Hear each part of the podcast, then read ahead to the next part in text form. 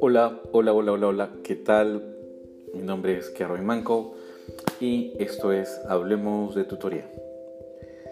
En, esta, en este capítulo me gustaría pontificar o esclarecer algunas ideas. Eh, me invitaron a participar en un coloquio internacional eh, en las próximas semanas y buscando sobre qué hablar, definitivamente eh, hablaré sobre tutoría, ¿no? Definitivamente quien me invita lo hace a partir de que escuchó los podcasts y cree que es un buen tema para, para compartirlo en un círculo académico de estudiantes y profesores. Y en ese sentido pensé en la tutoría como un imperativo pedagógico en tiempos de COVID un imperativo, es un mandato. La tutoría y el acompañamiento a jóvenes que inician sus estudios en universidades e institutos es una máxima moral académica, por decirlo de una forma. Estamos obligados, todos aquellos académicos, profesionales, eh, miembros honorarios del proletariado intelectual, a acompañar en todo momento aquel eh, joven que tiene un problema en su etapa de estudiante. Así que yo postulo cuatro grandes puntos para este imperativo pedagógico, la tutoría. ¿no? El primer imperativo definitivamente hablamos de facilitar la inserción en la vida académica de los estudiantes. Son jóvenes que han egresado de la básica regular algunos que, algunos que han tomado varios años sabáticos o han tenido que trabajar para juntar dinero y empezar una carrera, ¿correcto? Eh, o hay jóvenes que también inmediatamente, incluso hay algunos que no han, no han concluido la, la, básica regular y ya tienen aseguradas sus vacantes en algunas universidades, ¿no? Hay modalidades de ingreso de, ingreso de ese tipo.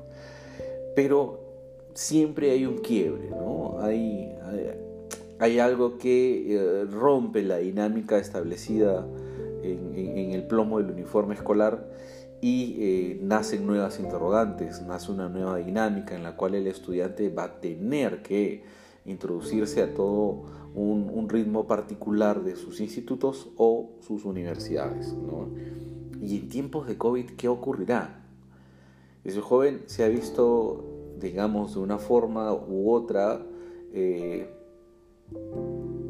obligado, como lo he dicho, eh, a perderse de esa experiencia, ¿no?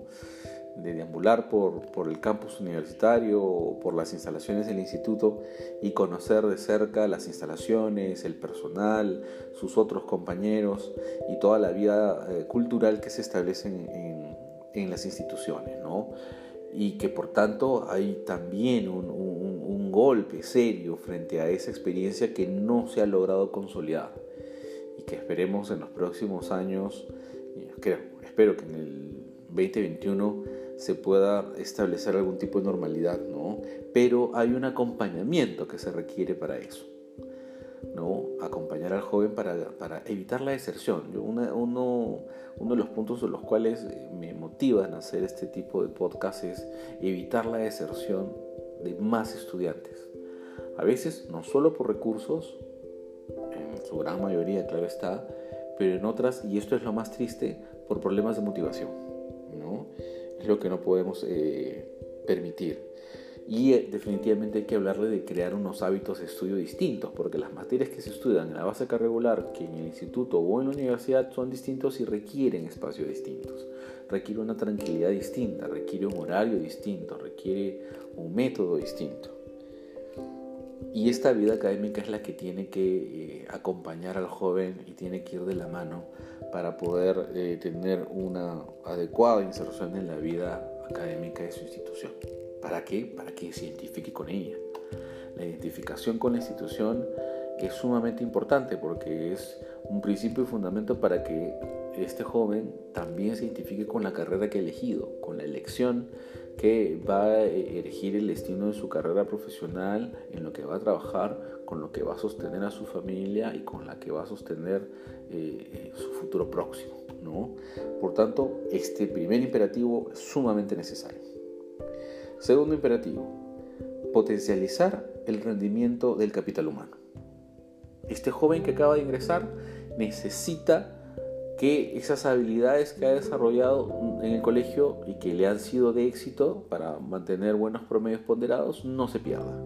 Muy por el contrario, que esos hábitos eh, sean reforzados con un perfil eh, correcto de investigación, con una asesoría constante de sus profesores sobre saber qué está leyendo, ¿no? qué, qué literatura recomendada se le puede dar a partir de los intereses que este joven muestre, generar grupos de estudio, ¿no? en este caso, eh, que compartan toda la información que están asimilando, ¿no? privilegiado en el cierto sentido de que tienen mayor espacio y tranquilidad para leer. Digamos, lo bueno de la universidad del instituto es que uno tenía cualquier espacio en el campus para tirarse en el jardín y agarrar un libro o una separata. En casa, si tiene una dinámica de una familia numerosa, esta situación se complica mucho. Por ello, importante, nuevamente, los hábitos de estudio que habíamos hablado en el primer imperativo, porque es eh, retroalimentado para llegar a este segundo punto. ¿no? no podemos llegar a elaborar grupos de trabajo, asesoría en, en lecturas y demás, si es que este joven no ha mejorado sus habilidades para estudiar. Tercer imperativo, facilitar la investigación y la creatividad. Una vez que este joven ya tiene sus hábitos asimilados, poder recomendarle fuentes confiables de investigación, motores de búsqueda. Afortunadamente en el proceso de licenciamiento que desarrolló SUNEDO eh, se habla o se hace un hincapié eh, importante en los temas de inversión de las instituciones sobre sus bibliotecas físicas y virtuales. ¿no? La adquisición de motores de búsqueda serios que hagan que los estudiantes puedan acceder a material informativo de investigación de primera mano y de, primera y de muy buena calidad. ¿no?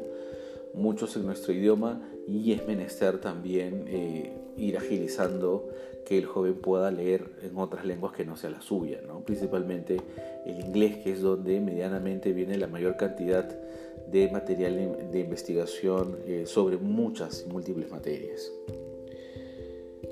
elaboraciones de papers, invitar a los jóvenes que desarrollen la habilidad de escribir, que desarrollen la habilidad de diseñar un discurso argumentativo fundamentado y con fuentes que le permita sostener un argumento y proponer algunas premisas. Y en ese sentido también la divulgación de esta información generar también en estos grupos pequeños grupos editoriales que permitan encontrar por medio de podcasts, por medio de páginas web, por medio de blogs, por medio de revistas virtuales, la publicación y la socialización del conocimiento que van generando. Es sumamente importante que el joven pueda desarrollarse esas habilidades en este tercer imperativo. Cuarto imperativo pedagógico en tiempos de COVID desde la tutoría. Desarrollar habilidades para el empleo para el empleo y para el autoempleo, lo hemos dicho en algún momento, ¿no? poder eh, tener talleres para la elaboración de hojas de vida, poder tener eh, simulaciones de entrevista de trabajo, poder generar ferias virtuales con empresas que estén ligadas a las carreras que tanto institutos como universidades desarrollan que el COVID no sea un pretexto, que el aislamiento social no sea un pretexto para no desarrollar algunas alternativas que pueden ser abordadas por estrategias virtuales.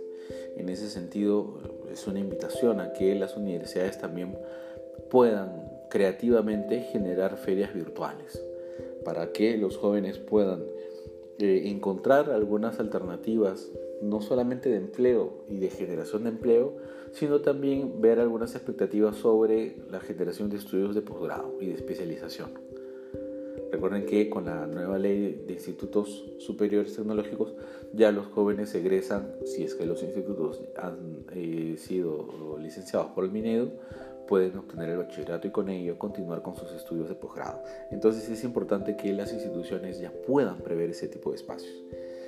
Así pues, yo me animo a terminar este capítulo pontificando estas cuatro, estos cuatro imperativos pedagógicos respecto a la tutoría en tiempos de COVID. Amigos, amigas, soy Kevin Manco, esto es Hablemos de Tutoría y espero que puedan compartir esta, este nuevo capítulo y los que han encontrado eh, anteriormente en este canal y puedan ver que muchos de los temas de los que estoy hablando ahora son producto de la conversación que voy teniendo con muchos de ustedes. muchos de los jóvenes y profesionales que conversan conmigo me cuentan sus experiencias y yo puedo traducirlas en pequeñas cápsulas que me permitan hablar al respecto de temas que eh, son de interés de todos los estudiantes de institutos, universidades, tanto públicas como privadas. Muchas gracias.